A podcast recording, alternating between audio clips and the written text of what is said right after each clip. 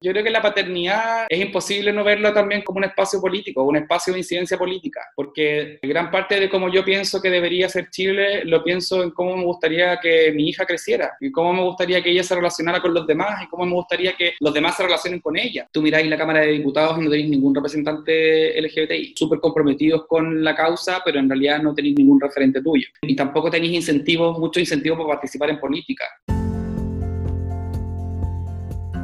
Acabas de escuchar a Rolando Suárez, consejero político en Revolución Democrática, que nos cuenta la historia de su llegada a la militancia política y nos explica la importancia de la participación y representación de las disidencias y diversidades en los distintos espacios de poder. Si te gusta este episodio, suscríbete, dale 5 estrellas, compártelo, comenta y no te olvides de seguirme en Instagram, Un Gay en Chile Podcast.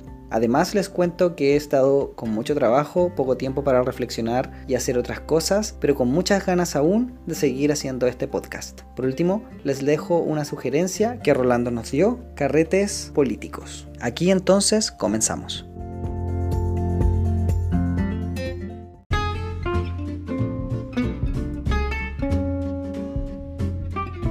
Advertencia. Las opiniones expresadas en este episodio son de exclusiva responsabilidad de quienes las emiten. El lenguaje como siempre es coloquial, algo vulgar y muy muy chileno.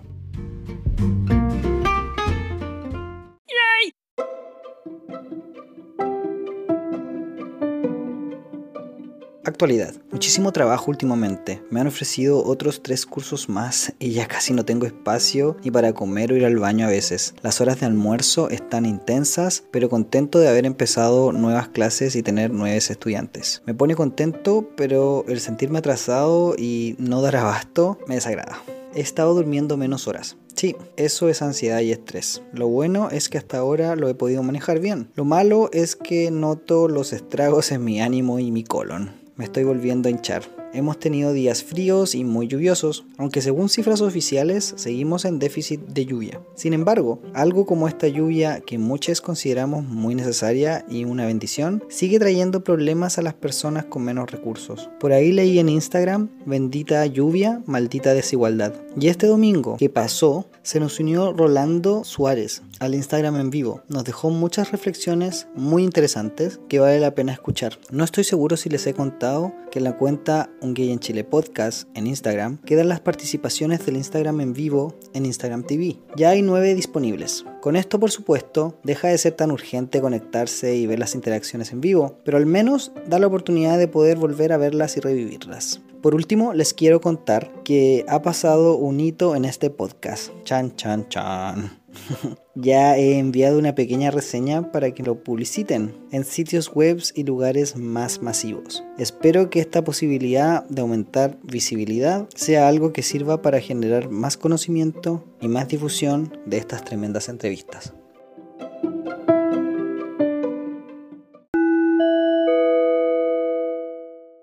Aquí escucharás un pequeño extracto del último Instagram en vivo, Instagram en vivo 12, del domingo pasado, donde Rolando Suárez se nos une a la conversación y nos deja muchas otras reflexiones muy interesantes. Si quieres vernos y escucharnos, puedes hacerlo en Instagram TV en la cuenta Un Gay en Chile podcast. Porque igual abordamos un tema importante pensando en el, en el, mes del orgullo, principalmente abordamos el tema de educación y diversidad, que creo que es un temazo que muchos lo han abordado, pero nosotros quisimos darle como un enfoque más desde, desde la estructura educacional, más que simplemente remitirnos solo a educación sexual, que si bien acá también planteamos que es necesario abordar el currículum escolar, eh, abordar como los referentes que permiten identificarse a los estudiantes, en, el cotidiano, o sea, en, el colegio te pasan a la Gabriela Mistral, pero en ninguna parte te dicen que era lesbiana, ¿te Y tú cuando veis tu libro de historia o tu libro de matemáticas o tu libro de, no sé, de comprensión del medio, en general los ejemplos que te ponen no son, no hay familias diversas en los ejemplos, no hay personas, con suerte ahora, hace poco, unos pocos años atrás,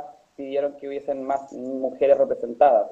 Por el lado del currículum hay harto que meterse ahí, hay harto que meterse ahí, digamos, estado hemos estado dando harta vuelta al caso a, ese tema y bueno, vamos a ir sacando también más textos sobre educación, sobre diversidad, porque creo que es bueno como ya meterse de nuevo en estos temas.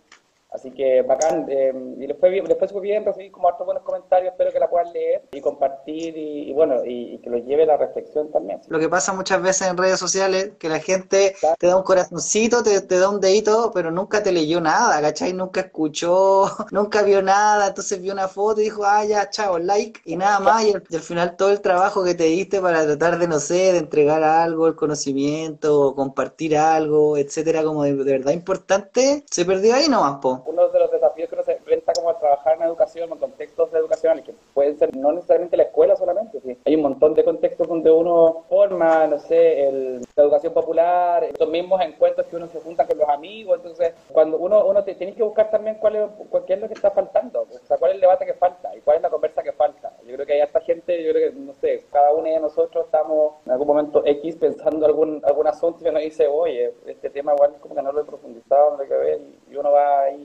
pilláis y lo tiráis nomás. Y yo creo que además también es súper importante que personas como de las disidencias y diversidades se den el espacio como de visibilizar también sus expertices profesionales y su enfoque de, de la sociedad en general, porque pasa mucho que finalmente el conocimiento también tiene un sesgo heterosexual, ¿cachai? El conocimiento también tiene un sesgo de clase, también tiene un sesgo de, de siempre gente que tiene acceso a ciertas experiencias, ciertos conocimientos. Entonces, yo creo que, bueno, este ejercicio, lo, mismo que haces tú con el podcast y lo que hacen otras personas que hacen podcast o que hacen como publicaciones en medios de redes sociales, también un poco como levantar y visibilizar y mover y, si quieres saber más sobre esta historia o quieres hacernos preguntas en vivo, sígueme en Instagram, Un Gay en Chile Podcast, y comparte con nosotros esta conversación cada domingo de cuarentena a las 19 horas, hora Chile continental.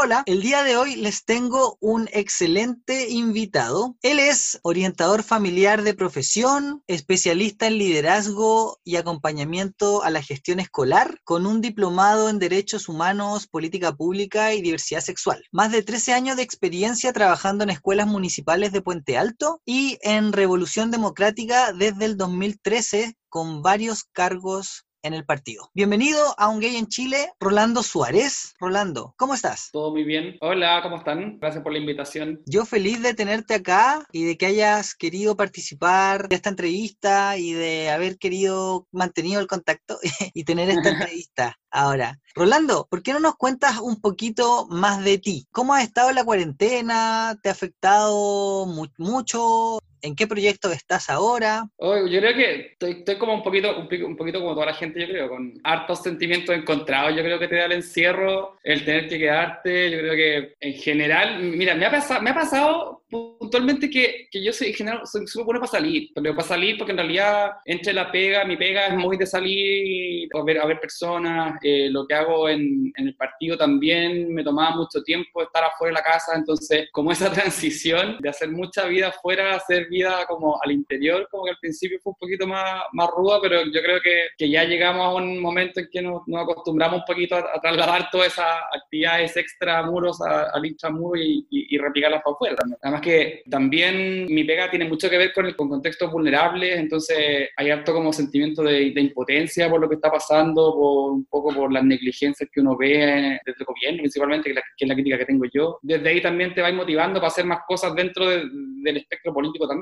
Creo que una cosa que a mí en general me ha motivado harto para estar dentro de, de Revolución Democrática y del Frente Amplio es, conocer desde muy bien este contexto de vulnerabilidad, ¿cachai? De, de inestabilidad en el que viven las personas y que ahora los vemos a, a diario desde el matinal en la mañana hasta que nos acostamos, que hay mucha gente que lo está pasando mal y, y que no es tan azaroso, o sea, no es solamente propio de lo que está pasando ahora, sino que se arrastra hace mucho tiempo también. Pero un poco eso, nomás, creo. Exacto, al final esta pandemia lo que ha mostrado es como la realidad cruda, que estaba quizá más camuflada o que no era tan visible por distintas circunstancias al final. Sí, es, sí, es eso mismo, o sea, yo creo que gran parte de lo que estamos viendo ahora es como este país de cartón, que, que podemos decirlo alguna forma que a la primera lluvia se deshace y florecen todos los problemas que en realidad nunca se fueron del fondo, yo creo. Las complejidades de la pobreza o del acceso a la salud, ponte tú, son cosas que siempre están ahí, es cosa escarbar un poquito nomás afuera de lo que tal vez uno ve en los medios como, o de falsas falsa esperanza del país prometedor que en realidad no aguantó la primera lluvia, ¿cachai? Rolando, una pregunta. Ahora me gustaría que nos contaras un poco tu historia de cómo llegaste a estar en el lugar donde estás, pero Ah. si nos puedes contar como brevemente tu historia, ¿partiste desde el activismo? ¿Partiste desde qué vereda al llegar a Revolución Democrática?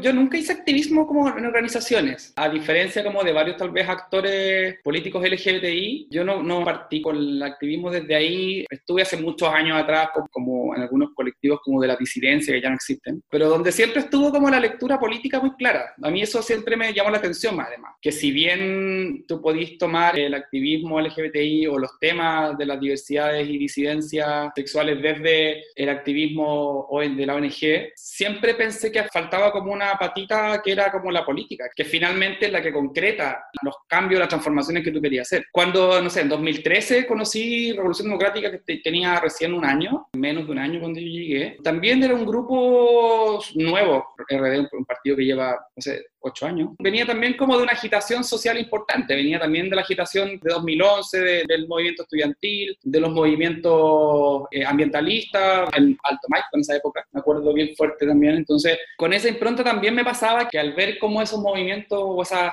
o esas agitaciones sociales, tú también encontrabas que hacía falta la interseccionalidad, por decirlo de alguna forma. Que tú veías que efectivamente los chiquillos en 2011 se movilizaban por una cuestión gratuita, pero también veías que las personas LGTBI, los chiquillos en los colegios no estaban teniendo ningún tipo de información al respecto, no había ningún tipo de política focalizada para esas personas y que finalmente volvías a estar siempre en la misma espiral de la exclusión. Entonces, cuando comienzo a militarme en RDE, también me doy cuenta que se replica un poco, ¿cachai? Como que no es que haya sido como un partido que tenía mucha conciencia sobre las diversidades sexuales o del feminismo, yo creo que es algo que, que entre varios instalamos. Y una cosa que yo agradezco de RD que te da esa posibilidad de instalar ciertos temas que ahora son sentido común para todos. Cuando yo llegué a esto, en 2013 empecé a militar en el espacio feminista, que era como el que más me acomodaba en esa época, y de a poco empezamos a ir viendo con más compañeras y compañeros que también estaba la necesidad de levantar un espacio propiamente LGBTI, porque no existían en otros partidos tampoco. Tú mirabas el, no sé, el Partido Socialista el Partido Comunista, cualquier colectividad en realidad política, y, lo- y los temas LGBTI no eran parte, no eran parte, salvo ciertas personas que a lo mejor siempre, siempre fueron aliadas, te fijáis, que siempre hay, pero no era, no era un asunto orgánico, no era un asunto que estuviese dentro de los principios del partido. ¿cachai? Entonces, gran parte de esa pega que hicimos al principio fue instalar es- ese tema también como parte urgente del proceso, o sea, en el fondo dentro de las distintas exclusiones que vive Chile. Entonces, por ahí partí, partí como una, una cosa muy, muy básica que es muy necesaria, en el fondo, que un partido con una colectividad tuviese dentro de sus principios la no discriminación, que los temas de diversidad sexuales iban a ser relevantes en la agenda y, y uno ve ahora que, no sé, que los parlamentarios que tenemos sí lo toman en consideración, ¿cachai? No sé, una, hay una diputada nuestra que hizo harto por el tema de la ley de identidad de género con otros parlamentarios y con apoyo de las organizaciones sociales también. Y hacer ese vínculo, yo creo que eso fue súper necesario. Yo creo, y, y partí por eso, porque también si uno se pone a esperar que la gente, las otras personas organicen ciertas cosas que para ti son de interés, eh, no pasa mucho, ¿cachai?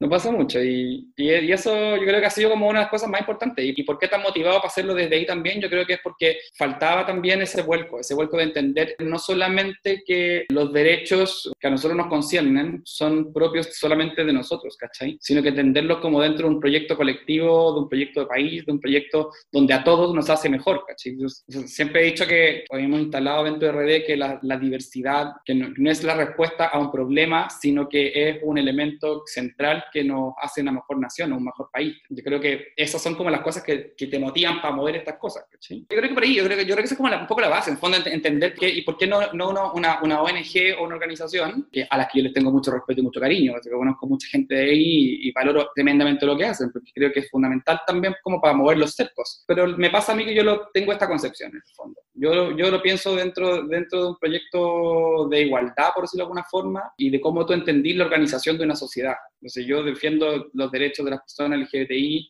más o de las disidencias, como, como lo planteamos ahora, no solamente por ese grupo de personas, sino yo, porque yo lo entiendo como que es una, una, una garantía de una mejoría para el país completo. Rolando, ¿sientes tú que esa parte o ese movimiento que empujaste dentro de Revolución Democrática fue parte de activismo o no? ¿Lo ves como así un poco o no, no necesariamente? O sea, Claro, es que, que hay, la, que hay la, la línea delgada. Pues yo creo que, yo creo que, claro, que uno en, el fondo siempre es activista cuando está metido en, con la bandera de una causa. Yo creo que claramente hay que hacer activismo para que tus causas sigan curso y eso implica contagiar a más personas con esto también, porque también no lo puedes hacer solo, Entonces, claramente eso implica que tú converses con más personas, pero también implica que tú entiendas las claves con las que se manejan en política, que son distintos también a, a las que se manejan como en la sociedad civil también. Y implica también entender las lógicas de poder que existen, e implica también manejar esas lógicas de poder y también como meterse en ese, a veces, como gallito de fuerzas también, ¿cachai? Porque finalmente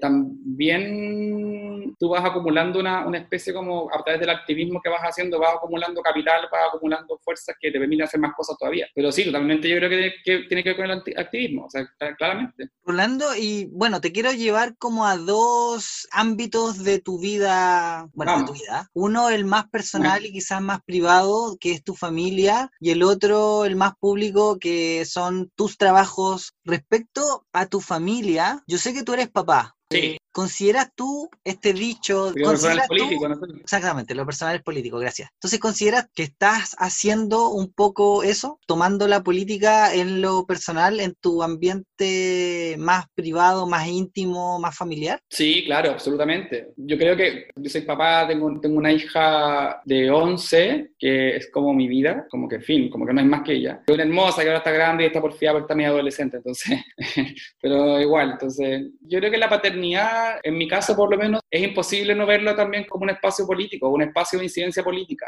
porque gran parte de cómo yo pienso que debería ser Chile, lo pienso en cómo me gustaría que mi hija creciera, y cómo me gustaría que ella se relacionara con los demás, y cómo me gustaría que los demás se relacionen con ella. Yo creo que harto de la crianza tiene que ver con, con enseñarle a tus cabros, a tus hijos, que tienen que convivir en un país con más personas y tienen que respetarse a todas las personas, y que la base de las relaciones sociales es el, es el respeto y el considerar como al, al otro como un igual. Como digno de derecho, o sea, digno de derecho. En el fondo, o sea, tenéis que hacer, hacer entender a tus hijos que no pueden ser indolentes ante el dolor del resto. Yo creo que eh, eso es como una de, mis motivaciones y, y por eso mismo me involucro harto con, con ella, con lo que le pasa, con, con cómo ella se relaciona con sus amistades y en, en distintos aspectos, porque también hay cosas como que son del cotidiano, ¿cachai? Además pienso también, no sé, mi hija, mi hija es mujer, en un país que es súper machista, entonces claramente me interesa también que entienda un poco el feminismo ella, pero también me interesa a mí también como entender del feminismo y nutrirme del feminismo para poder transmitir eso, ¿te fijáis? Pero sí, pero yo creo, yo creo que hay harto ahí, yo creo, yo creo que hay harta motivación de por qué yo me metí en todo esto, es por mi experiencia con ella, mi experiencia, y también porque te pasa que tú cuando eres papá o eres mamá o, o tenés la experiencia de la paternidad, que en realidad puede ser un sobrino, una sobrina, no sé, no necesariamente un hijo biológico, un hijo como de libreta, te pasa que tú te cuestionas harto a ti mismo, porque te cuestionas tu historia, te cuestionas o revives mucho de tu historia. Yo en lo particular fui súper pobre cuando chico, a mi familia siempre le costó mucho salir adelante, hasta ahora le cuesta todavía, y, y eso, tú lo, y eso tú lo pones como parte de tu historia y, y- y más que ponerlo como no me gustaría que ella repitiera lo, como las pellizquerías o que yo pasé, es como, pucha, esta historia que tuvo mucho, mucho de injusticias que todavía pasa, transformémoslas para que no le pase a ella o a sus hijos, ¿cachai? Y para que entienda por qué. Tampoco es que ponte tú ande como pasándole como pañoletas a mi hija cada rato, ¿cachai? Sí. O que, o que, o que la, la, la, la motiva para que sea presidenta de curso, ¿cachai? Pero, sino que es un poco más como, como que se haga consciente de que, de que la vida es difícil para muchas personas y que, y que eso no está bien y que podía hacer cosas al respecto. Claro, me suena como un poco educar en la empatía, fomentar la empatía y, Claro, sí, sí, sí, por supuesto que sí. y me imagino Sí, es- que igual tú crees que el ser orientador familiar te ha dado alguna herramienta o sientes que esto es, o sea, no, no es que sea irrelevante, pero, pero hubiese sido también lo mismo si hubieses tenido otra profesión o otra ocupación. Sí, o sea, yo, yo creo que no, yo creo que, yo creo que no, no hay tanta relación ahí. Claramente tal vez tengo como un bagaje de conocimientos como de pregrado que, es- ayuda a entender estas cosas, ¿cachai? Claro, puedo entender los cambios que pasan en la adolescencia o el desarrollo de los niños más pequeños, claro, pero en realidad si le preguntáis a un, a un psicólogo, ¿cachai? Si lo hace bien, como que está haciendo en volar lo que hago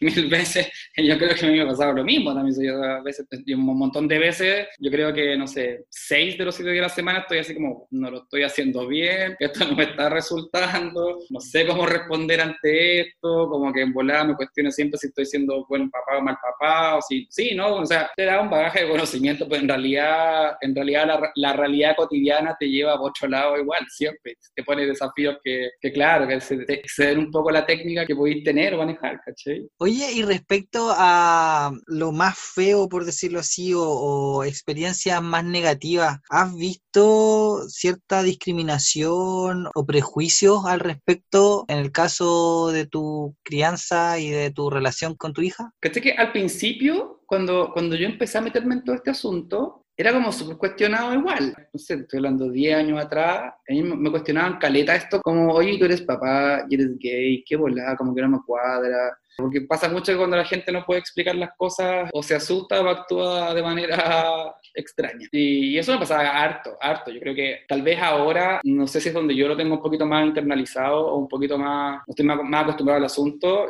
ya no me complico tanto cuando me preguntan, pero al principio era, era como, eran preguntas como súper cuestionadoras, como y gente de las mismas veces, de las organizaciones con las que yo me juntaba, con las que yo me, interactuaba, te hacían ese cuestionamiento, así como, bueno, y, y, la clásica pregunta, como, ¿y cómo la tuviste? ¿Cachai? Así como, como si fuese como un problema extra además, ¿te fijas ahí? Entonces, al principio era, era era, difícil. O te ponían así como, ¡ay, qué bueno que seas papá! Y la volada, eso es muy la raja y por eso tú estás luchando como por los derechos, porque quieres como tener derechos con tu hija. Y como, no, quiero como que todos tengan los derechos. Como que, como que claro, quiero que todo el mundo tenga la posibilidad de ser familia, independiente de su orientación sexual, ¿cachai? No es más que, no es más que eso, porque uno separa también como el deseo personal también de, de, de lo colectivo que lo que estás haciendo. Mira, y por suerte, mi hija más, más, mayores problemas no ha tenido, yo creo. Y yo creo que también es porque nosotros siempre hemos tomado con mucha naturalidad. En el colegio uno, uno habla con las profes y les cuenta. Además que con, con la mamá de mi hija somos súper buenos amigos y estamos los dos muy... Bueno, eh, mi hija vive con ella y, está conmigo todas las semanas, pero bueno, excepto ahora que en cuarentena, que hicimos cuarentena cerrada, cerrada para cuidar a, los tatas en, particular, como los, los, abuelos. Entonces, claro, como que no nos hemos visto, pero en realidad tenemos una relación súper fluida y, no sé, para el colegio vamos todos a las cosas del colegio, ¿cachai? La mamá de mi hija está casada de nuevo y yo me llevo muy bien con su marido actual, tiene dos niños, yo me llevo muy la raja con los dos niños, de repente yo le cuido a todos los niños para que ellos salgan, para las fiestas del colegio, no sé, la típica muestra del 18, vamos todos a la cuestión, entonces yo creo que nosotros hicimos ese ejercicio de, naturalizarlo y de, y de, visibilizarlo también para que la gente, no sé, yo estoy en chat de apoderado del colegio, estoy con la directiva del Centro Party, esas cuestiones, ¿cachai? Entonces, un poco, un poco también para, para naturalizarlo al resto de la gente también, pues ya, ha funcionado yo creo que relativamente bien hasta el momento, ¿no? mayores problemáticas no hemos tenido. Más de alguna vez le han dicho cosas a la Emilia en el colegio, pero cosas como no tan graves, entonces... Pero tenéis siempre igual el susto, ¿caché? Como que a pesar de que todo esté funcionando relativamente bien, uno siempre tiene el susto de que empieza a funcionar todo relativamente mal. Entonces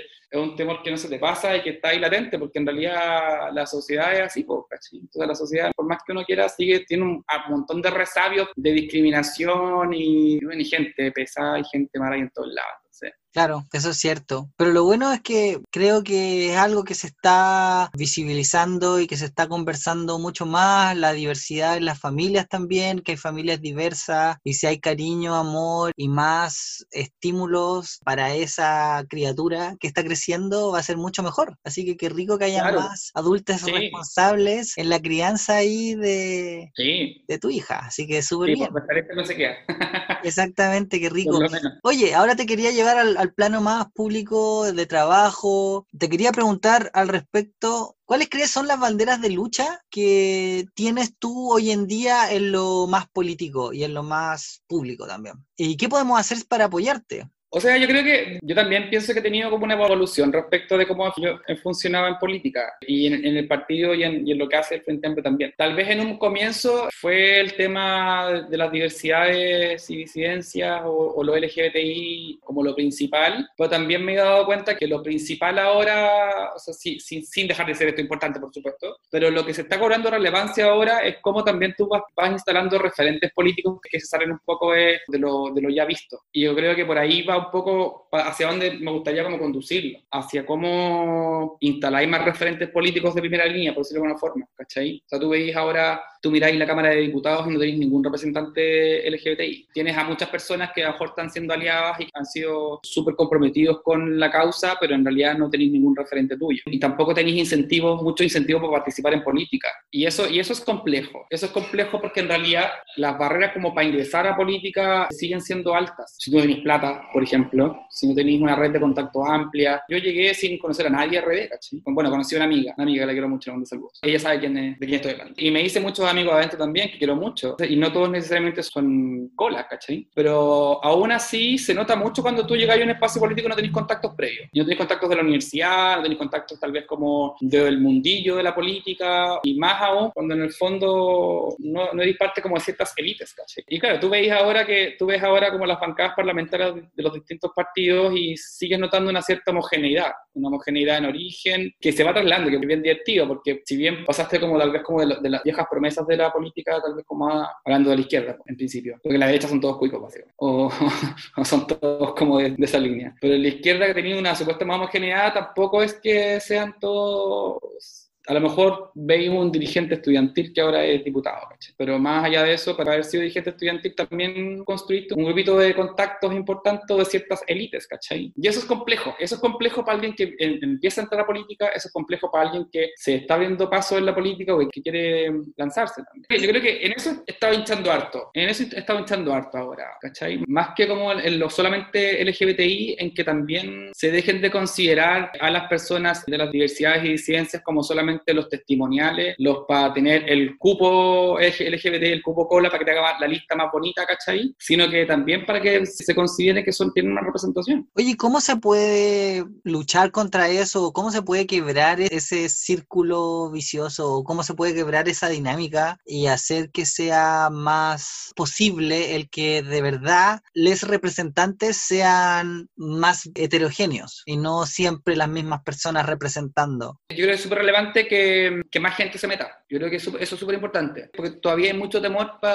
hay mucho temor y mucha desconfianza, que es totalmente entendible, en que la gente milite en que la gente se ingrese a los partidos y, que haga, haga ruido dentro de los partidos. Eso es súper necesario todavía, porque básicamente es muy peludo pelear cuando tú estás peleando solo estos temas, ¿cachai? Necesitáis más gente, necesitáis más gente, necesitáis gente que esté en eso, en, todos los espacios, como presionando, no solamente, no solamente tal vez en la, militancia activa, ¿cachai? Pero sí también como desde las ciudadanías que exijan eso, ¿te fijáis? Como que, que también consideren que es necesario y que se entienda de que es necesario que una persona LGBTI esté representada en un cargo importante, no porque se va a ver más bonito como para la marcha, sino que porque en el fondo va a poner tus temas también más adelante, ¿cachai? Va a tener esa sensibilidad. Pasa, es un poco lo mismo que cuando hemos tratado de impulsar harto el tema de la participación política de mujeres, no es porque sea bueno por sí mismo que hayan mujeres, ¿cachai? Sino que porque te representan una sensibilidad política distinta que es necesaria, que es necesaria para que otras mujeres se motiven, pero también porque ponen ciertos acentos en ciertos temas, ¿cachai? Que es importante. Y acá pasa un poco lo mismo. Pasa lo mismo también con las comunidades, con la representación de los pueblos indígenas, que también hay, no sé, hay dos, hay una, una diputada ahora, la Miguel Nullado, y sería, y hay otra que es de, derecha, pero ella como que reniega de esos, de sus antecedentes indígenas, entonces como, como que no cuenta amiga. Pero es un poco eso yo creo, yo creo que, yo creo que tiene que ver con que más gente se motive, aunque es súper poco sexy meterse en política ahora, ¿cachai?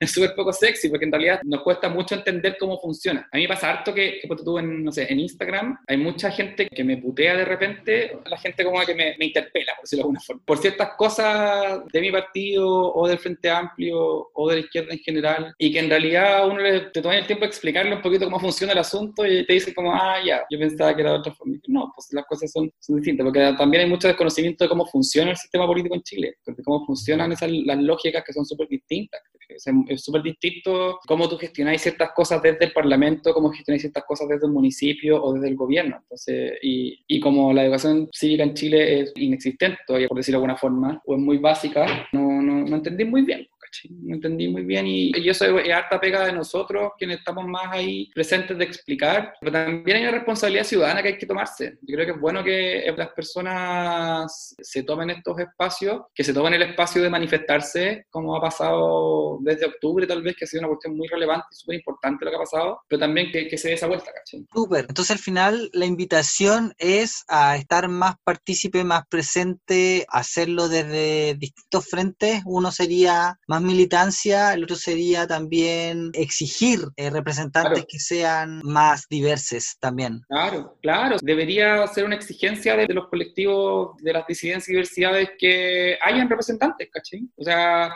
seguir exigiéndole, exigiéndole, exigiéndole a un heterosexual que tenga una sensibilidad LGBTI que no va a pasar, ¿cachai? Porque por más aliado o aliada que sea, no entiende las cuestiones por las que pasa uno, ¿cachai? Como que no entiende, por, por más que pueda tal vez hacer una comprensión cognitiva de que te da miedo decir en la pega que eres cola, a tú saber qué significa en tu pega que te vean una foto con tu pololo, ¿cachai? Que, no queréis que pase porque no sabéis, que, no sabéis cómo reaccionar la gente. Entonces, esas sensibilidades, claro que tienen que estar, y pensarlas así también. Yo le tengo harto cariño como a mis compañeros diputados y mis compañeras diputadas, y les transmito harto esto mismo también, ¿cachai? Como, oye, como la zorra esta cuestión, la raja este tema, pero se te está olvidando esto otro, se te está olvidando esto. Y no es porque no quieran, sino es porque en realidad eh, no les toca nomás, Entonces, claramente tiene que haber alguien ahí. O sea, lo mismo de ahora, ahora, ahora con todo el tema del COVID y con todo el tema de la cuarentena, nosotros tal vez tenemos más que claro que en, tal vez en, las conversaciones con nuestros amigos LGTI, una de las preocupaciones que tenemos es ese amigo que sabemos que no salió del closet, ¿cachai? O, conocemos a un cabro que en realidad está en su casa en cuarentena y que está pasándolo mal porque su familia no tiene plata o su familia no tiene comida, pero además está preocupado porque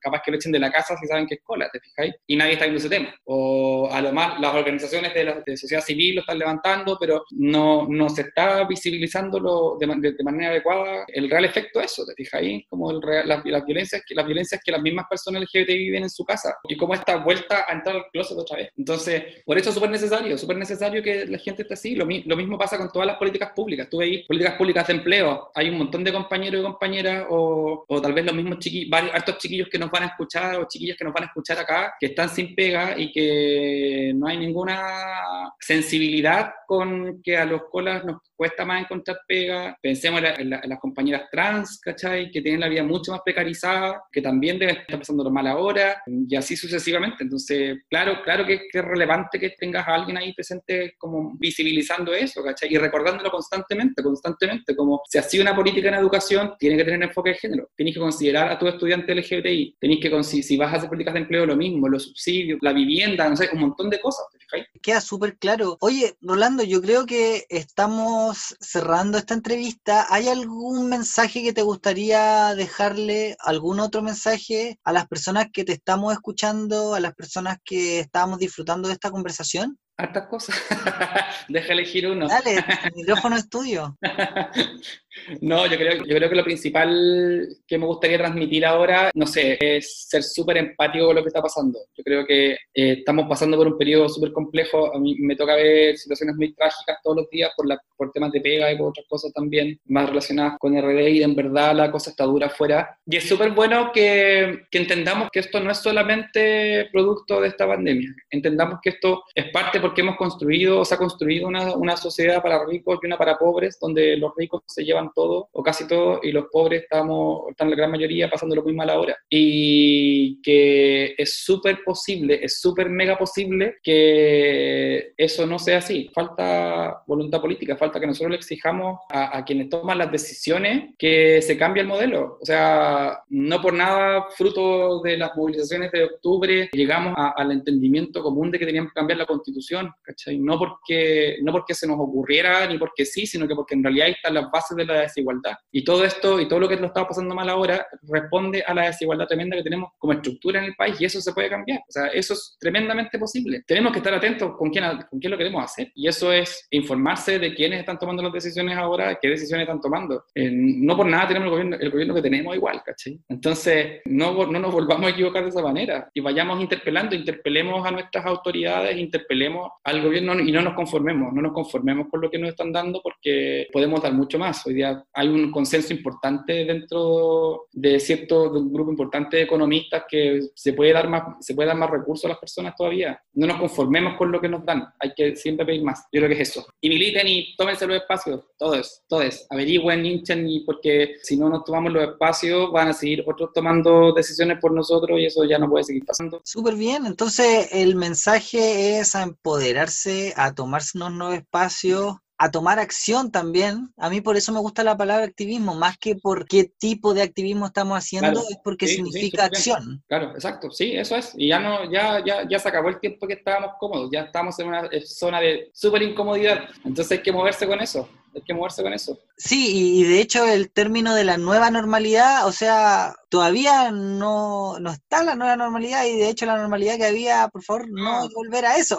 no, no, no, volvamos a eso, por favor, no, no volvamos a esa normalidad, no, por favor, no volvamos. O si no, o si no, no aprendimos nada de esta cuarentena. Exactamente. Rolando, quiero darte muchísimas gracias por tu tiempo, tus palabras, la buena onda y habernos compartido un poquito de tu historia, de tu vida y del trabajo que estás haciendo. Gracias a ti, gracias a ti, muchas gracias por la invitación, lo pasé muy bien también, es rico conversar en estos términos y, y qué bueno que ojalá que a las personas que nos escucharon también les haga sentido y eso, un abracito a todos. Oye, si las personas te quieren contactar, ¿cómo pueden hacerlo? Estoy usando harto Instagram, en realidad es como lo, casi lo único que uso, eh, Rolo Suárez. Rolo Suárez me encuentran en Instagram, ahí me pueden seguir, me preguntan cosas, yo a veces me pueden responder porque estoy con harta pega, pero yo respondo todo. A ti, tú me respondiste al tiro, así que se demora poco en responder. Súper. Así que eso pues, si quieren contactar a Rolando, entonces ahí saben cómo hacerlo por Instagram y nos estamos escuchando entonces. Que estén muy bien. Un abrazo. Chao, chao. Oh, thank you.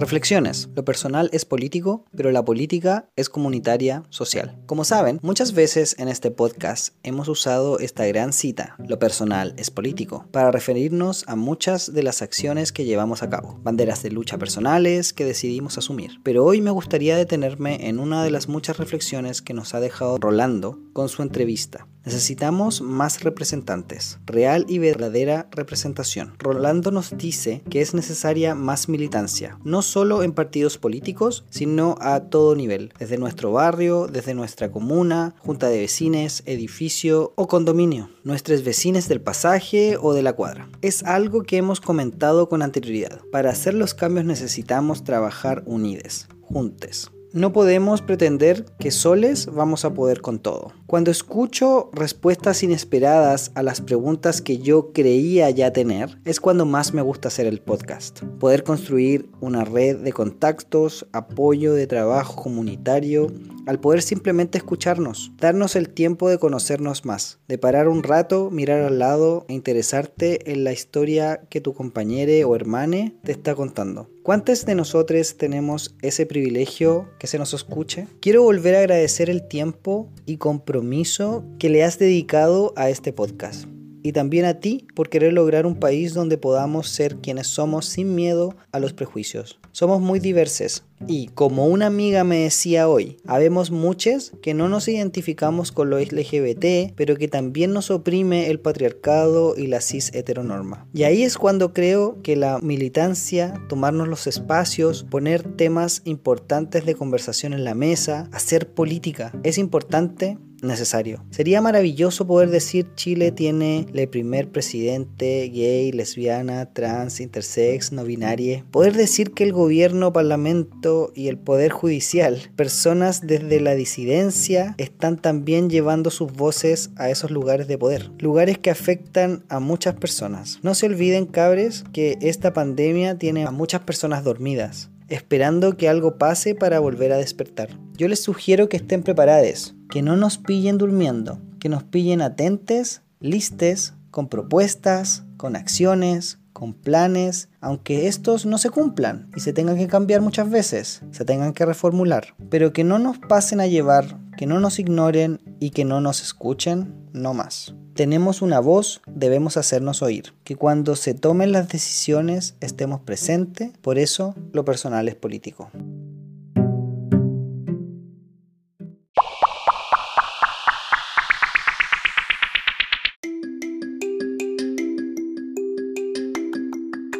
Tips y sugerencias. Me estoy quedando sin ideas ya de qué sugerir. Cada vez me es más difícil pensar en buenas ideas o recomendaciones de cultura pop que no he podido consumir por falta de tiempo, ni tampoco he podido hacer muchas otras cosas, la verdad. Sin embargo, algo muy relacionado a las reflexiones y entrevista de hoy es nuevamente pedirte que te acerques más a tu comunidad. Yo sé, es difícil en este momento, pero ¿por qué no organizar un grupo con tus amigues, con tu gente más cercana y apañadora y se ponen a arreglar el mundo con un trago alcohólico o no? Porque a mí me encanta conversar tomándome un té o un café descafeinado o de cebada tostada. Pero, ¿qué sería bello ese panorama post junio? Pensar en las reflexiones que sacaron después de un mes del orgullo, encerrades y con poco que celebrar y mucho que protestar. Que su próxima videollamada sea con un toque político. ¿Por qué no? ¿Sabes cómo opinan tus amigues? ¿Será que tienen buenas ideas? ¿Será que aprendemos algo o muchas cosas buenas de la conversación? Temas como estos son importantes de tratar porque te muestran más de tus visiones de mundo y un aspecto que quizás no conocías de tus amigues. Si no lo haces o no lo has hecho ya, estaría muy bueno su carrete Arreglemos Chile, ¿no? Y para ser honesto, esta idea se la robé también a Rolando.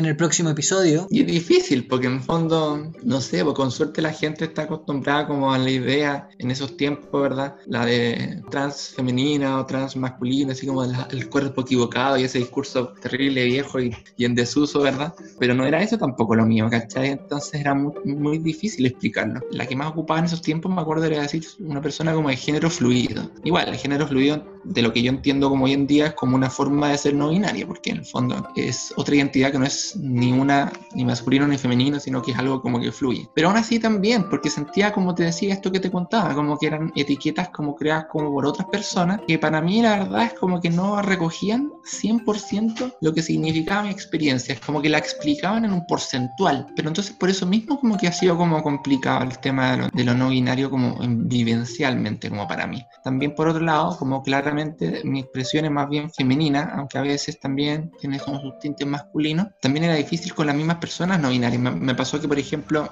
algunas veces me estuve enterando, por ejemplo, de cosas que otras personas no binarias decían de mí, así como era en verdad muy binaria, como que no era en verdad no binaria. Y era como, yo decía, pero, o sea, se supone que la, esto tiene que ver con la identidad de género. Entonces, no es como necesariamente que yo me tenga que vestir ambiguamente para ser no binaria. O sea, se supone de que una cosa es la identidad, ¿cierto? No binaria, masculina, femenina. Y la otra cosa es la expresión, que puede ser masculina, femenina o andrógena. Entonces, no, no todas las personas no binarias tienen que ser andrógenas como en su expresión. Me, me daba lata porque sentía como que era gente que ni me conocía y estaba cuestionando mi identidad muy nada que ver, o sea, yo, por eso te digo que mi historia es como, es una historia que me, me ha costado como con a veces porque tenemos como estas vivencias más no binarias, como esto de no, de no ser suficientemente trans, como que tu identidad no es suficiente, tu historia no es suficiente, porque claro, tenéis como referencia las historias de, que no sé, porque desde tenían tres años, cinco años, como que sentían y siempre lo sintieron, y luego hacen las transiciones y toman hormonas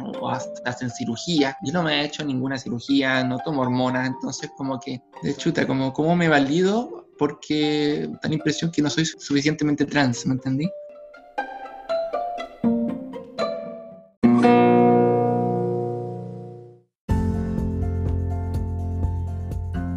Y este ha sido el episodio de hoy. Bueno, ¿qué les pareció? Puedes dejarme tus comentarios en mi Instagram, Un Gay en Chile Podcast. Y si te gustó este episodio, compártelo, deja las 5 estrellas, suscríbete para que no te pierdas ningún nuevo episodio. Soy Alonso Poblete, la voz y cuerpa detrás de Un Gay en Chile Podcast. Gracias por escuchar. Besos, abrazos, chao chao.